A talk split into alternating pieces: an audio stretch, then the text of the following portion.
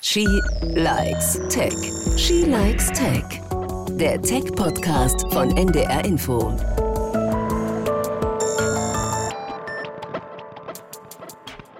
Hi und herzlich willkommen bei einer neuen Folge von She Likes Tech. Ich bin Eva Köhler. Und ich bin Svea Eckert. Und ihr seid gelandet in Folge 4, der letzten Folge von unserem Spezial She Likes Tech Investigativ. Für alle, die später dazu gekommen sind, fangt am besten bei Folge 1 an. Die gesamte Episode basiert nämlich auf den Recherchen für eine ARD-Dokumentation, die ihr natürlich auch in der ARD-Mediathek findet. Und insgesamt sind wir ja der Frage auf der Spur, welche Rolle hat Technologie eigentlich gespielt, als sich die Querdenkenbewegung in Deutschland während der Pandemie gebildet hat und auch immer größer wurde. Und heute wollen wir die Fäden der Recherche zusammenführen. Und dafür haben wir uns eine Expertin eingeladen, Katharina Nokun, kurz Katascha. Und sie ist Autorin des Bestsellers True Facts. Und kennt sich tatsächlich hervorragend mit Verschwörungsideologien aus. Und mit Technologie und mit den Menschen dahinter. Und genau deswegen wollen wir hier einmal abschließend mit ihr darüber sprechen, wie YouTube und Telegram dafür genutzt wurden, werden immer noch Menschen zu radikalisieren, welchen Einfluss das auch auf unsere Gesellschaft hat, welche Folgen und natürlich, wie man wieder rauskommt aus der Verschwörerbubble. Ja, hallo Katascha, schön, dass du da bist. Hallo, grüß euch. Hallo Katascha. Katascha, du beschäftigst dich ja inzwischen seit Jahren mit Verschwörungsideologien und du hast eben sogar ein Buch dazu geschrieben und bist deswegen die Expertin für Verschwörungsideologien. Ja, und Desinformation. Ähm, ja, wie kam's?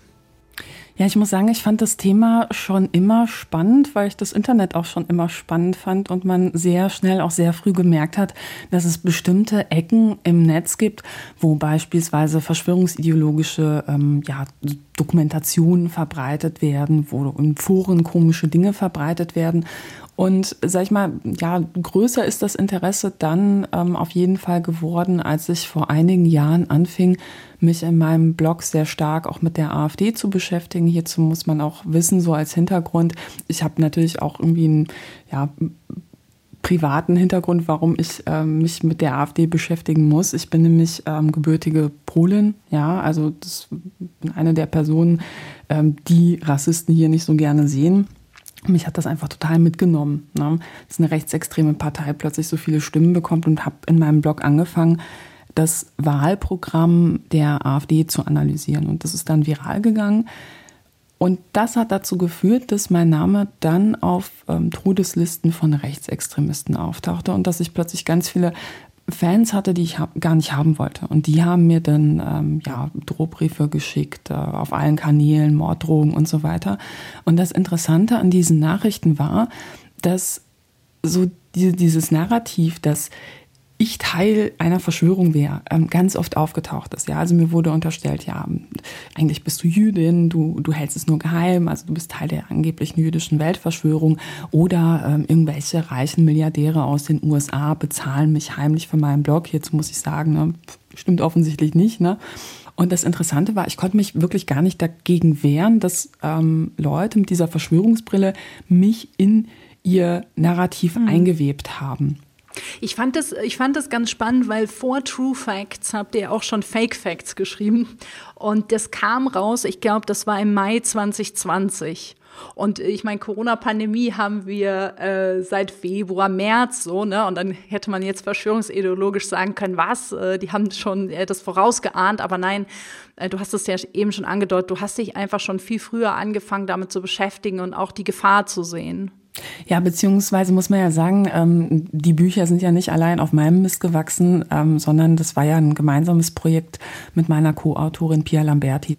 Aus dieser Kooperation ist dieses Buch entstanden. Und für uns war der Beginn der Pandemie tatsächlich eine total interessante Zeit, weil wir die Szene uns ja sehr genau angeschaut haben vor Corona.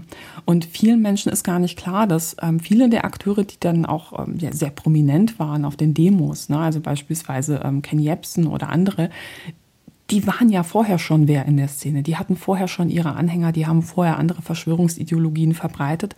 Und sehr oft hat man gesehen, dass existierende Verschwörungsgeschichten dann quasi um die Komponente ähm, Corona erweitert wurden du bist ja wirklich mittendrin in den Verschwörungsideologien, du bist ähm, in dieser Bubble aus der AfD, die dich anfeindet, aber auch deine Co-Autorin anfeindet. Das heißt, ihr erlebt wahnsinnig viel Hass ähm, im Netz. Also kann man auch echt auf Twitter leider Gottes nachvollziehen und nachlesen, mehr oder weniger.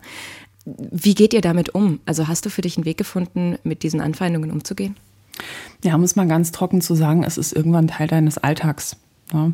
Ähm, und natürlich verändert das dein Leben, wenn du halt irgendwie Morddrohungen bekommst, ähm, vor allem eben auch von Tätern, wo man teilweise halt auch nicht weiß, haben die wirklich Verbindungen zur organisierten rechtsextremen Szene, ne, beispielsweise mit Zugang zu Waffen und auch wirklich eine Absicht, so einen Plan umzusetzen. Oder ist das halt nur ein einzelner Typ mit viel Langeweile vorm Rechner, der Bock hat, irgendwie junge Frauen einzuschüchtern, ähm, die politisch für ihre Sache einstehen. Das kannst du von außen nicht bewerten und deshalb musst du alles erstmal ernst nehmen. Ja, also ich halte auch nichts davon von Leuten, die sagen so, ja mein Gott, dann kriegst du halt Drogen, äh, brauchst nicht ernst nehmen, weil es gibt eben trotzdem diese Fälle, wo Menschen oder Gruppen dann einen Schritt weiter gehen. Ne? Aber ich muss sagen, mittlerweile, ich, ich habe mich halt dran gewöhnt, es klingt total bitter, aber ähm, ja, dann liest du halt morgens äh, irgendwie eine Drohung, packst sie in den passenden Ordner, überlegst noch kurz, bringst das zur Anzeige oder schickst du das halt irgendwie einer Polizeieinheit, die an dem jeweiligen Täter dranhängt, ähm, so als neuestes Update quasi ab und zu poste ich mal auf Twitter irgendwie so eine Sache, die ich bekomme, ist aber auch wirklich nur ein Bruchteil, weil mir das aber auch ein Anliegen ist, öffentlich zu machen, was Frauen, insbesondere Frauen, die sich öffentlich zu irgendetwas äußern, halt einfach auch jeden Tag abbekommen. Und das ist halt hm. einfach nicht in Ordnung. Du hast ja mit diesem ganzen Themengebiet ja ein sehr, sage ich mal, so herausforderndes Gebiet ausgesucht. Und ähm, ja, was inspiriert dich? Was treibt dich an? Was macht, dass du nicht aufgibst, auch gerade wenn du solche Drohungen erhältst und auch so einem Hass ausgesetzt bist? Ja, so ist es die Stelle, an der ich gerne irgendein inspirierendes, ähm, ja, weiß ich nicht, Instagram-Kachel-Zitat zitieren würde oder sagen würde, so das ist mein Vorbild, an dem ich mich orientiere. Aber Fakt ist, ich habe kein Vorbild. Ich habe auch keine inspirierende ähm, Zitatkachel, sondern bei mir ist es tatsächlich ganz viel an Motivation, ist Wut. Ne? Also beispielsweise ähm, die vielen Geschichten von Leuten, die sagen, ich habe jemanden in meinem Familienumkreis verloren, ne? wirklich verloren an verschwörungsideologische Gruppierungen und diese Person ist jetzt tot, ne? weil sie halt beispielsweise bei einer schweren Krankheit dann auf irgendeinen Humbug, auf irgendeinen Wunderheiler ähm, von YouTube vertraut hat, statt zum Arzt zu gehen. Ne? Das sind Leute, die machen Geschäfte damit. Das sind Leute, die ähm, suchen sich teilweise eben auch Menschen, die in, in Lebenskrisen sind, um sie auszubeuten. Und das ist ein ganz großer Motivator für mich. Also jetzt gibt es ja tatsächlich auch ganz oft Studien, die zeigen, dass gerade Frauen einfach super häufig Opfer von Gewalt sind. Ne? Also du, du hast es gerade auch schon angesprochen. So, du willst darauf aufmerksam machen, dass Frauen im Netz oft angegangen werden, dass es viel Hass gibt, dass es viel Gewalt gibt. Dennoch ist es ja total wichtig, dass was du tust, dass das auch andere Menschen tun, nämlich ihre Stimme erheben und sich trotzdem trauen, ihre Meinung im Netz zu äußern. So, was sagst du diesen Menschen, die das gerne machen wollen? Was, was, was sollen die beachten? Wie können die ihre Stimme im Netz finden, ähm, ohne dabei unterzugehen? Ja, also ich glaube, es ist halt nicht äh, mein Anliegen, Frauen oder jungen Frauen zu sagen, was sie zu beachten haben, wenn sie sich öffentlich äußern, sondern ich glaube eher, das ist Aufgabe der gesamten Gesellschaft, ein für einen Raum zu sorgen, in dem jeder sich gleichberechtigt äußern kann. Und dann sollte man halt nicht irgendwie die Arbeit den Betroffenen von Gewalt, von Hass zuschieben und sagen, so ja, hier, ähm, das sind, wenn ihr diese Regeln befolgt, dann seid ihr safe. Ja, sondern man sollte eher einen Raum schaffen, wo man sagt, so ja, ich, ich kann mich hier frei äußern und bewegen und sicher fühlen.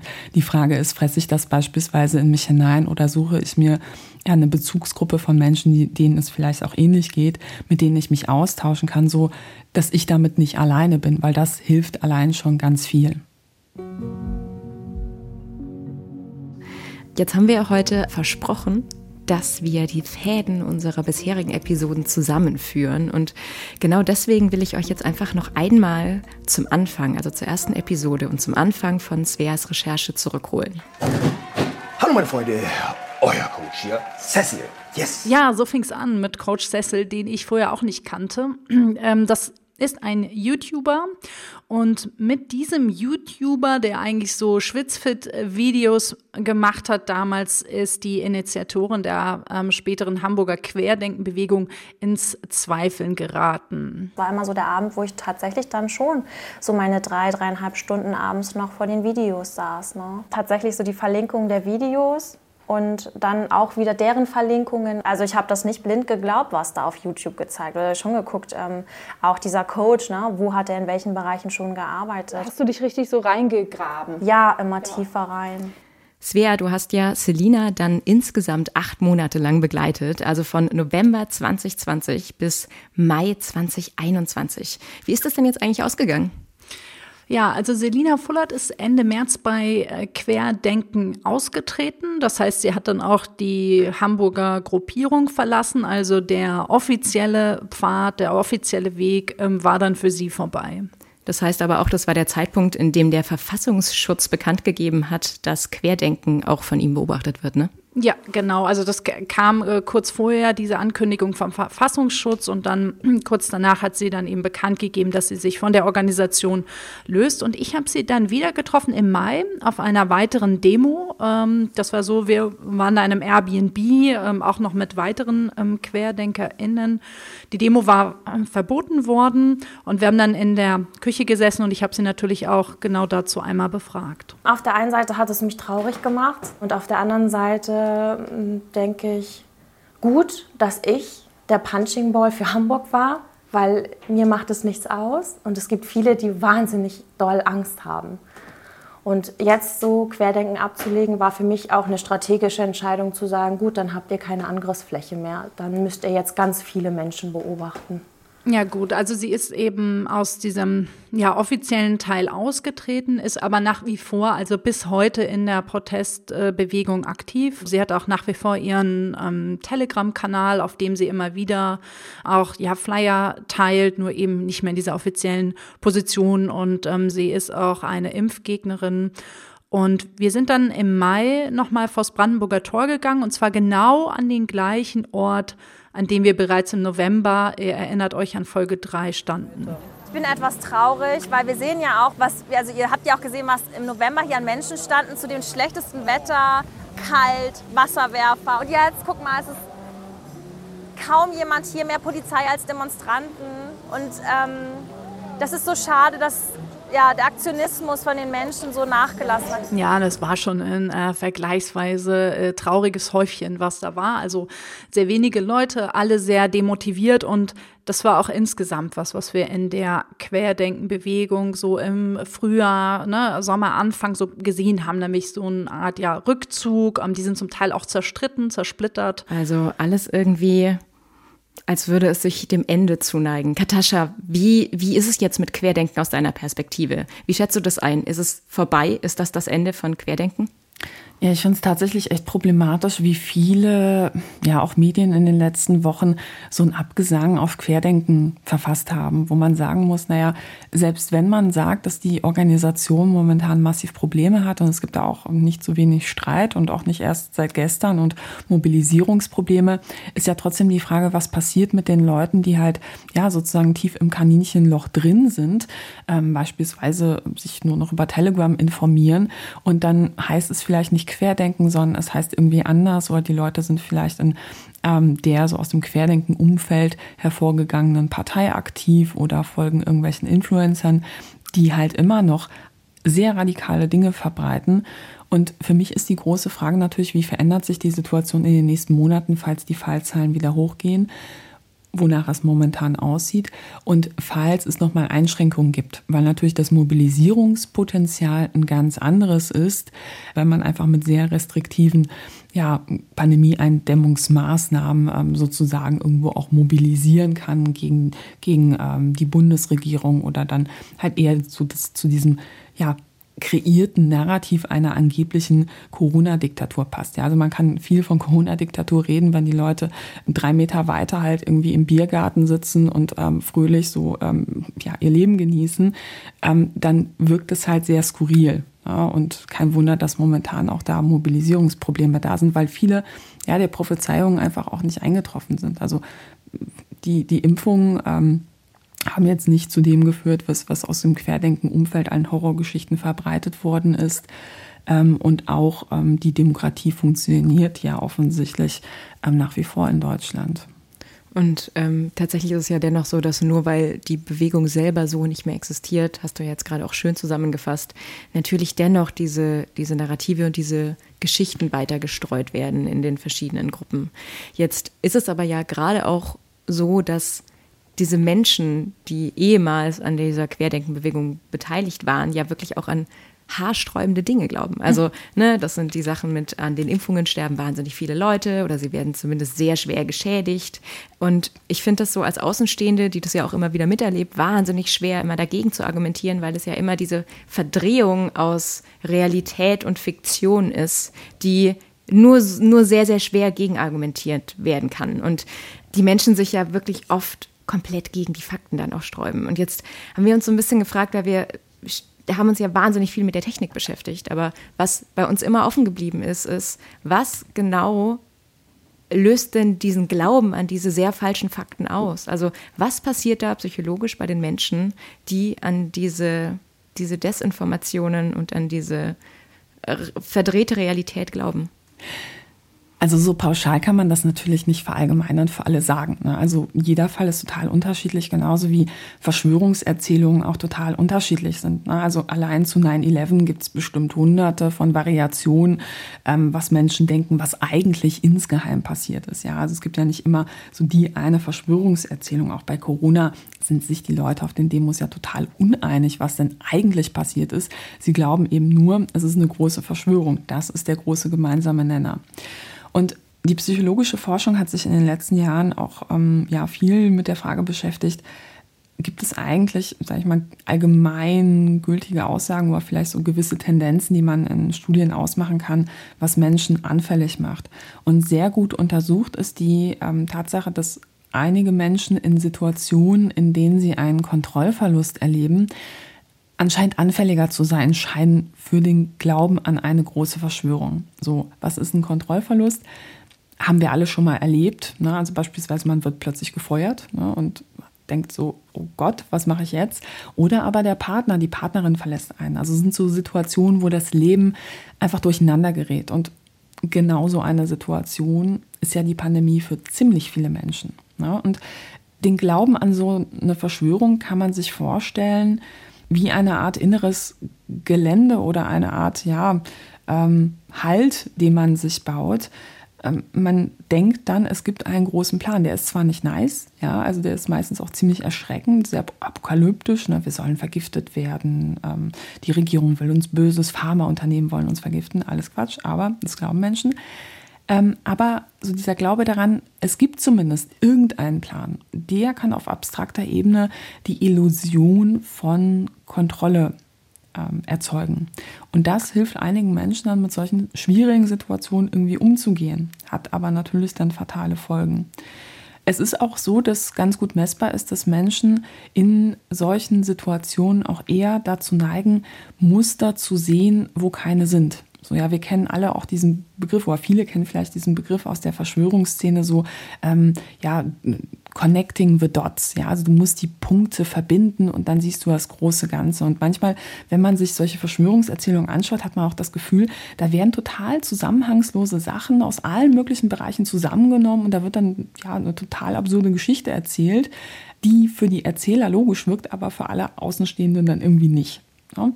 Und da kann man wirklich sagen, da ähm, ist eine überdrehte Mustererkennung, ähm, kann in einigen Fällen am Werk sein. Und daraus entsteht dann auch dieses Gefühl von, ich sehe, ich bin der Einzige, der die Wahrheit sieht und ihr alle, ihr seid halt einfach doof. So. Ja klar, das ist ein weiterer wichtiger Faktor. Also für einige ähm, Menschen ist es natürlich auch so, dass ihnen das total was gibt. Ne? Also dieser Glaube. Ähm, wenn man denkt, alle anderen sind Schlafschafe und nur ich bin Teil einer kleinen erleuchteten Gruppe, ist das ja auch ein total attraktives Selbstbild. Ne? Das ist voll die Heldengeschichte, die man sich erzählt und man, so die eigene Gruppe, mit der man dann ähm, beispielsweise Demos organisiert oder ein Autokorso oder eine Autobahnblockade. Ne? Das ist halt wie ja, eine Gruppe, die ausgezogen ist, um die Welt zu retten. Ne? Und wer will schon nicht das Gefühl haben, ich bin bedeutsam, ich kann einen Unterschied in der Welt machen. Und natürlich spielen auch gruppendynamische Prozesse eine Rolle. Ne? Also oft ist es so, dass Menschen in, im Zuge dieser Beschäftigung mit diesen sehr abgefahrenen Thesen sich dann auch immer mehr vom Freundeskreis abkoppeln oder der Freundeskreis koppelt sich von ihnen ab. Und dann werden diese, dieses Bedürfnis nach sozialen Beziehungen wird dann manchmal eben mit der verschwörungsideologischen Gruppe kompensiert. Ja, und plötzlich hat man einen Freundeskreis, der einen nur noch darin bestätigt, was man glaubt. Und man ist in der Situation, wenn man damit bricht, ähm, ja, dann hat man gar kein soziales Umfeld mehr. Und das ist dann ähnlich, ja, wie bei Sekten auch. Das ist super schwierig, da wieder ja. rauszukommen. Lass uns weitergehen, weil wir haben tatsächlich von ein paar HörerInnen zu der Recherche einfach Fragen bekommen und die möchten wir so gerne einmal mit dir beantworten. Also es sind drei Fragen und ähm, wir hoffen, dass du sie so kurz und so prägnant wie möglich in einer ganz kurzen Frage-Antwort-Runde beantworten kannst. Ähm, Svea, du die erste Frage? Du hast ja eben schon über die psychologischen Faktoren gesprochen und dahin zielt auch die Frage, nämlich eine Hörerin fragt, inwiefern das auch so ein selbstständiges Suchen, Lesen und Filtern eine Rolle spielt. Also wie viel macht die Maschine, vielleicht der Algorithmus, vielleicht Telegram, wie viel macht die Filterbubble, die Echokammer mit uns, aber wie viel machen wir auch selbst? Ja, Katascha. Meine Wahrnehmung ist, dass wir als Gesellschaft dazu neigen, gerne ähm, uns selbst als ähm, rationale Akteure zu überschätzen und vieles auch gerne auf Plattformen oder das Netz oder Digitalisierung zu schieben, wo man sagen muss, naja, das sind eigentlich Probleme, die anderswo liegen. Und natürlich spielen Plattformen eine Rolle, aber es ist auch so, dass, ähm, das ist super gut untersucht, dass Menschen auch so etwas wie einen Confirmation Bias haben, also einen sogenannten Bestätigungsfehler. Das heißt, man neigt dazu, eher Dinge, die zu meiner vorgefertigten Meinung passen, die ich schon habe, ähm, für glaubwürdiger zu halten, für bessere Quellen zu halten. Also wenn ich beispielsweise auch ähm, bei Google irgendwas suche ne, und ich bin schon überzeugt von einer Verschwörungserzählung, dann suche ich vielleicht nach äh, Gates Chip Beweis und dann noch zehn andere Begriffe und dann bekomme ich genau das ausgespuckt, was ich erwarte. Und selbst wenn da irgendwie vier Links zu super guten Faktenchecks dazwischen gestreut werden, jemand, der an eine Verschwörungserzählung glaubt, wird zielgenau die eine oder die zwei Links sich rauspicken, die ihn bestätigen oder sie bestätigen. Eine andere Verzerrung ist der sogenannte Proportionality Bias, ähm, der besagt, dass wir systematisch davon ausgehen, dass hinter großen Ereignissen auch eine große Ursache stecken muss. Ne? Also sprich, bei einer großen Pandemie sagt man halt, ähm, da muss ein Plan dahinter stecken, da muss es Akteure geben. Und das ist tatsächlich etwas, ähm, das ist ein systematischer Fehler, den findet man bei den meisten Menschen mehr oder weniger ausgeprägt. Das heißt, wir alle sind irgendwo auch anfällig ähm, für Verschwörungserzählungen und auch für Desinformationen, Fehlinformationen. Nächste Frage. Eine Hörerin fragt, welche Rolle haben wir, also die etablierten Medien, eigentlich in der Pandemie gespielt? Wurden zu wenige, zu unkritisch oder auch einfach zu schlecht berichtet?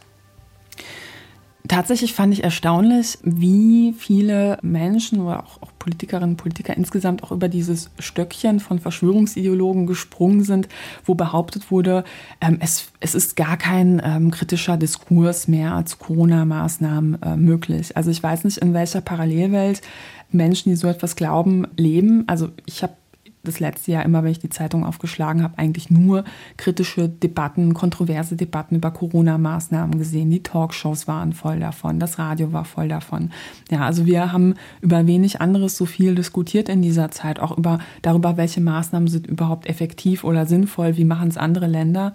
Und ähm, das finde ich total wichtig, auch immer zu schauen, was für ein Framing, was für ein Narrativ ähm, übernehme ich hier einfach ähm, ohne es zu hinterfragen, ob das denn wirklich stimmt. Und aus meiner Perspektive hatten wir was Ähnliches auch bei der Debatte um Migration im Jahr 2016 so rum, wo Rechtsextremisten behauptet haben, ja, es ist überhaupt nicht mehr möglich, ähm, kontrovers über Migration zu sprechen. Ähm, also aus meiner Sicht hat sich jede Talksendung in dieser, in diesen Jahren, äh, wo in diesem Jahr um nichts anderes gedreht das war das Top-Thema und trotzdem wurde eben dieses Framing gemacht, äh, man, man darf ja gar nichts mehr kritisieren, man darf ja gar nichts mehr sagen, weil das natürlich auch so diese eigene Position als Außenseiter, als Mutiger, der, der trotzdem noch was sagt, bestärkt. Und ähm, das ist aber eben in, in den beiden Fällen ähm, halt einfach auch Quatsch gewesen. Sehr spannend, sehr spannend. Und äh, dritte Frage zum Schluss, auch super wichtig und auch vor allem super praxisnah. Was mache ich, wenn ich eine Freundin oder Eltern habe, ähm, die sagen, ach, Corona ist doch nur eine Gruppe, Grippe oder ich lasse mich nicht impfen äh, oder, oder da steckt was ganz Großes dahinter, ihr werdet schon sehen. Was mache ich denn dann? Also wie gehe ich oder wie gehst du mit solchen Menschen in, im engeren Umfeld um? Ja, man muss sich erstmal klar machen, ähm, wenn jemand wirklich sehr stark an eine Verschwörungserzählung glaubt, also nicht nur was aufgeschnappt hat, dann ähm, ist es eben nicht so, dass ein Faktencheck geschickt wird und dass dann sofort der andere sagt, so ja, super, vielen Dank, ich ändere meine Meinung, sondern das ist eine langfristige Angelegenheit, wenn man jemanden da rausholen will. Und das dauert eventuell genauso lange, wie derjenige in den Kaninchenbau ähm, gebraucht hat. Das heißt, was helfen kann, sind einfach auch immer wieder in Gesprächen ähm, einfach positive Impulse reingeben. Fragen stellen ist ganz wichtig, also gar nicht so viel selbst reden, sondern beispielsweise Fragen so, ja, ähm, woher hast du das? Warum glaubst du, es ist eine vertrauenswürdige Quelle? Oder was wird dich eigentlich vom Gegenteil überzeugen? Ne? Oder welches Ziel haben die Verschwörer? Ähm, warum hältst du es für glaubwürdig? Und den anderen eher so in diese Position bringen, dass er vielleicht an einzelnen Stellen mal an Dingen zweifelt ja, und das kann der erste Schritt sein, dass er sich vielleicht irgendwann von selbst mal einen Faktencheck ähm, anschaut oder zumindest auch andere Informationen äh, irgendwo zulässt. Und viele Menschen machen sich krasse Vorwürfe, weil sie denken so, ja, ich habe eine Diskussion geführt und das hat nicht so die, die gewünschte Veränderung gebracht. Aber es ist oft nicht die eine Diskussion, die eine Veränderung bringt, sondern meistens ganz, ganz viele. Und man selbst ist ja meistens auch nur einer von vielen Menschen, die dis diese Diskussion mit diesem Menschen führen. Und manchmal braucht es einfach auch den richtigen Zeitpunkt, damit der andere überhaupt offen ist für so etwas. Aber das sind elendlange Prozesse und man muss sich klar machen, oft wird man scheitern. Und ich finde es auch okay, total nachvollziehbar, irgendwann zu sagen, so ja, das ist nur ein entfernter Bekannter, ich kann da nicht so viel Energie reinstecken. Oder einfach, das belastet mich und meine Familie so immens, ähm, ich kann das nicht mehr. So jeder muss für sich da auch eine Grenze ziehen. Jetzt, Katascha, haben wir eine offene, große, allumfassende Frage, die wir natürlich auf jeden Fall stellen müssen. Nämlich, wie genau siehst du das? Wer ist bei der Verbreitung und vor allem bei der Bekämpfung der Verbreitung der Verschwörungsmythen einfach in der Pflicht? Also tun die Netzwerke, tun Facebook und YouTube und alle anderen einfach genug, um dagegen anzukämpfen? Ja, ich würde äh, einmal mal pauschal den Rundumschlag machen und sagen, ähm, ich glaube, wir tun alle nicht genug. Ja, also ähm, YouTube könnte mehr machen. Ne? Also so ein Link zur Wikipedia ähm, in Konkurrenz zu einem gut gemachten Video, das ist doch ehrlich gesagt Quatsch. Ne? Also da müsste es einen ausführlichen Faktencheck geben. Wir bräuchten Transparenz für Empfehlungsalgorithmen, schon aus ganz fundamentalen, grundsätzlichen Gründen, abseits von Verschwörungsglauben. Ja, das ist halt, finde ich, ein Tool, was so viel Einfluss auf unsere gesellschaftlichen politischen Debatten hat, da muss, muss nachvollziehbar sein, was ist das Rezept dafür. Ich glaube aber auch, dass der Staat mehr machen könnte. Ja, also ich würde mir wünschen, dass das Thema in Schulen behandelt wird, dass so diese Infos, was macht uns auf psychologischer Ebene anfällig, dass man das halt einfach weiß. Ne? Dann kann man sich selbst und andere eher, ähm, ja, vielleicht auch kritisch hinterfragen in solchen Situationen. Ähm, dass man Medienkompetenz systematisch vermittelt bekommt, ähm, nicht nur in Schulen, sondern muss ja ehrlich sagen, ist halt auch äh, vor allem die ältere Generation, die halt eher bei Querdenken-Demos anzutreffen ist. Mhm.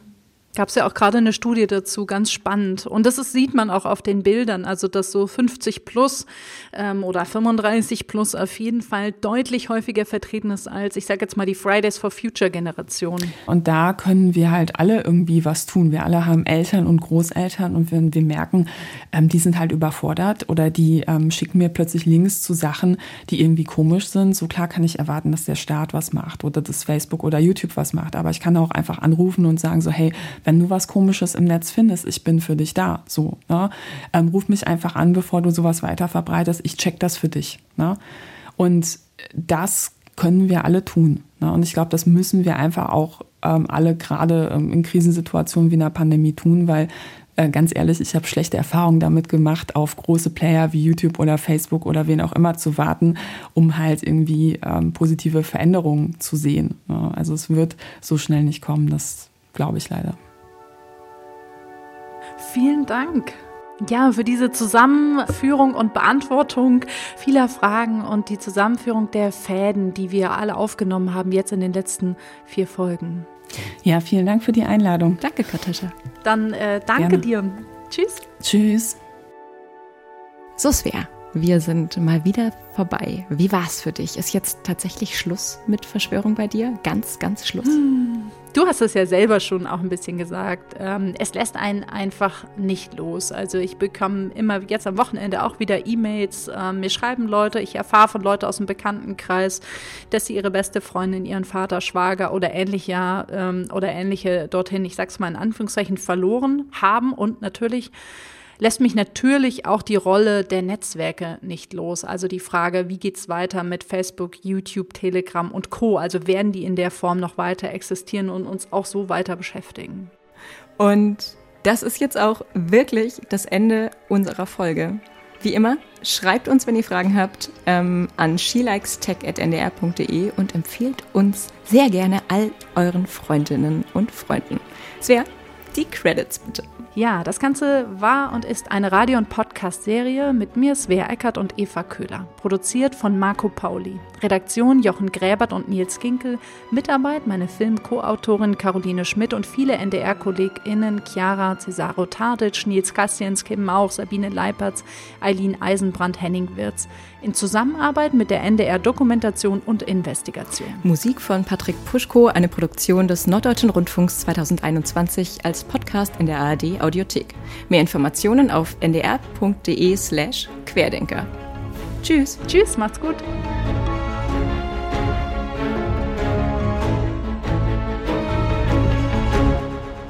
She Likes Tech. Der Tech-Podcast von NDR Info.